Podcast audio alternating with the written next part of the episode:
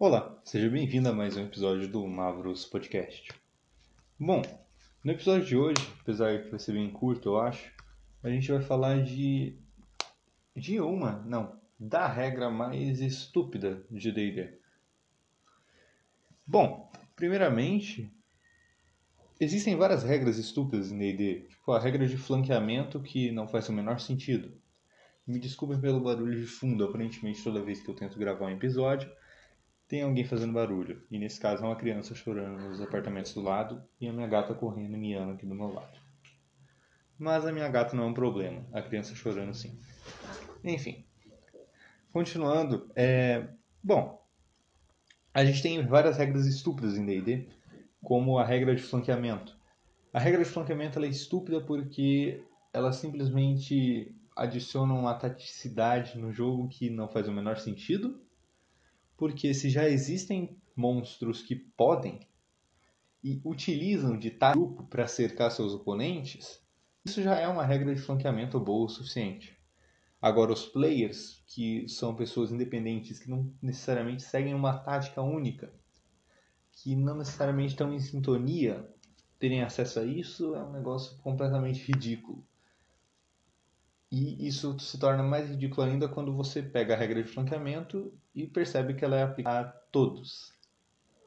Ou seja, criaturas que antes não tinham Pactetics agora têm. Então, acaba meio que sendo inútil. Enfim, continuando. A, spell, a, a regra de Spell Scroll ela é completamente idiota. Ela não faz o menor sentido. Pensem bem comigo. É, eu tive que fazer um corte rápido para ir alimentar minha gata, senão ela não ia parar de derrubar as coisas. Mas tudo bem. Continuando, pensem bem comigo. Vocês pegam um personagem comum, um fazendeiro. Para que, que ele vai querer um pergaminho? Vamos dizer que ele queira. Hum, ah, isso aqui criar água. Nossa, eu tô com problemas nas minhas plantações. Vou comprar alguns pergaminhos de criar água para melhorar minha situação. Só que daí vem o problema, porque o fazendeiro ele não tem níveis de mago. Ele não tem níveis de bruxo, ele não tem níveis de clérigo, bardo ou qualquer outra coisa. Eu não lembro certo que qual classe, quais classes têm acesso a criar água, foi apenas um exemplo. Mas ele não vai ter acesso à classe que tem essa lista de magia, essa magia na lista. Até porque um fazendeiro não tem nenhuma magia na sua lista. E dele compra um pergaminho, dele lê e nada acontece porque você não conhece essa lista, de, essa magia na sua lista. Então, o que, que foi, mamão? Vem aqui, filha. Ponto, ponto, ponto. O que, que foi?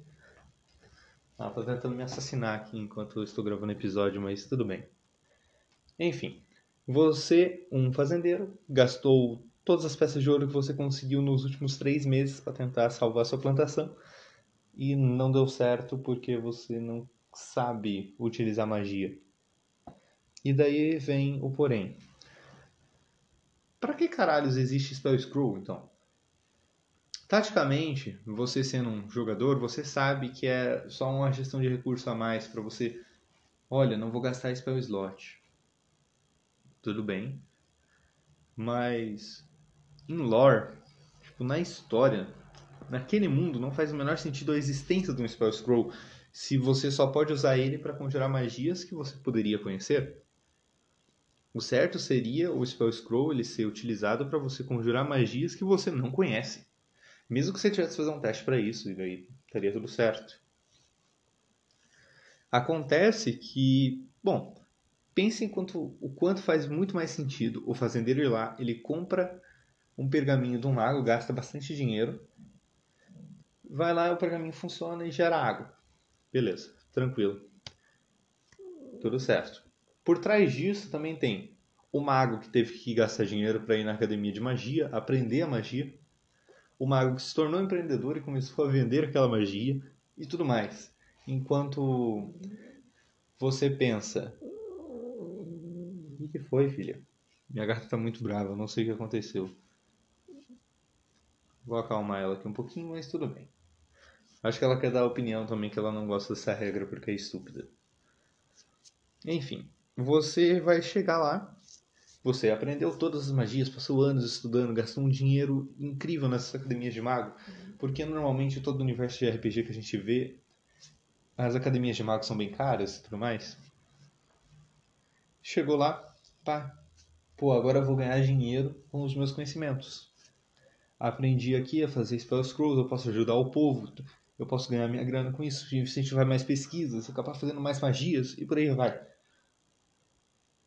E parem para pensar, isso não faz muito mais sentido do que simplesmente ah, você só pode ler pergaminhos que estejam relacionados à sua classe. Enfim, é algo que faz muito sentido para mim. Ontem mesmo eu tava jogando uma mesa que eu tô que eu era um bruxo, o nome, nome do meu personagem era Golomir Furta Sombra. É, Golomir está morto porque foi forragear no meio de Ravenloft e acabou sendo morto por espantalhos. Mas vida que segue. Eu já estava com outro personagem pronto que era um Ranger, porque eu amo jogar de Ranger, então tudo bem. Enfim, acontece que, pare para pensar, Golomir é um bruxo que encontra um pergaminho por acaso aí e fala: Hum, isso aqui vai ser útil. Nosso grupo até tinha um mago, mas a gente não tinha um clérigo. A gente tinha um, um, um paladino, mas nem todas as magias de clérigo estão na lista de paladino. E vice-versa. Então, digamos que eu seja. E a gente acha uma magia de clérigo lá, que ia precisar, tipo, nossa, isso aqui podia salvar a gente pra caralho. E simplesmente não funciona porque o pergaminho não funciona. Você não tem essa classe.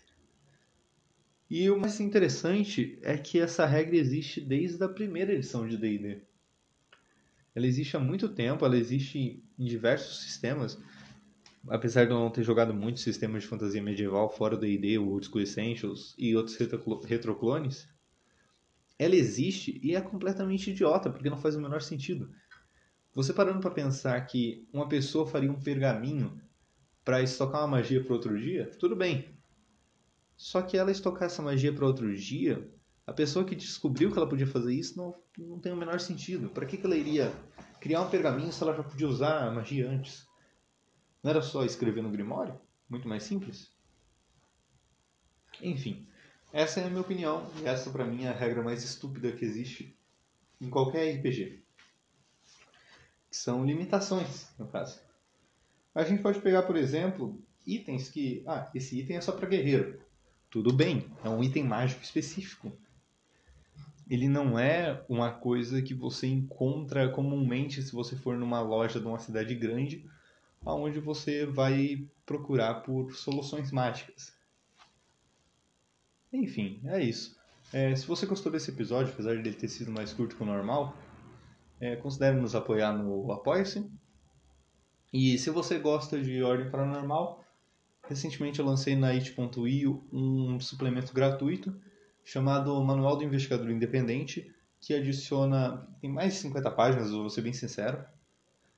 Ele adiciona artes novas, ele adiciona uma classe nova, adiciona várias origens, adiciona monstros, adiciona rituais, adiciona itens e até mesmo uma aventura pronta para a Ordem Paranormal. Então, se você gosta do, do universo mas não quer ficar sujeito a jambô para ficar esperando suplementos oficiais, pelo menos você tem acesso a esse suplemento gratuito e a única coisa que eu peço é que quando baixar por lá, compartilhe o link. Vai ajudar bastante, você não precisa fazer cadastro nem nada do tipo. Você só compartilha lá e obrigado aos apoiadores que tornaram isso possível. Apesar de a gente não ter batido a segunda meta para completar todas as artes lá do, do suplemento, ou pelo menos colocar mais artes, e a gente bateu uma meta bem legal e acabou chegando até conseguir fazer comissões de artes e por aí vai. O suplemento está muito bem, ele foi totalmente elaborado por mim, não tem um design muito bom, afinal eu sou estudante de biologia, não de design. Mas eu fiz o meu melhor e, bom, ele está lá para você se divertir. E é isso. Muito obrigado. Falou, tchau, fui.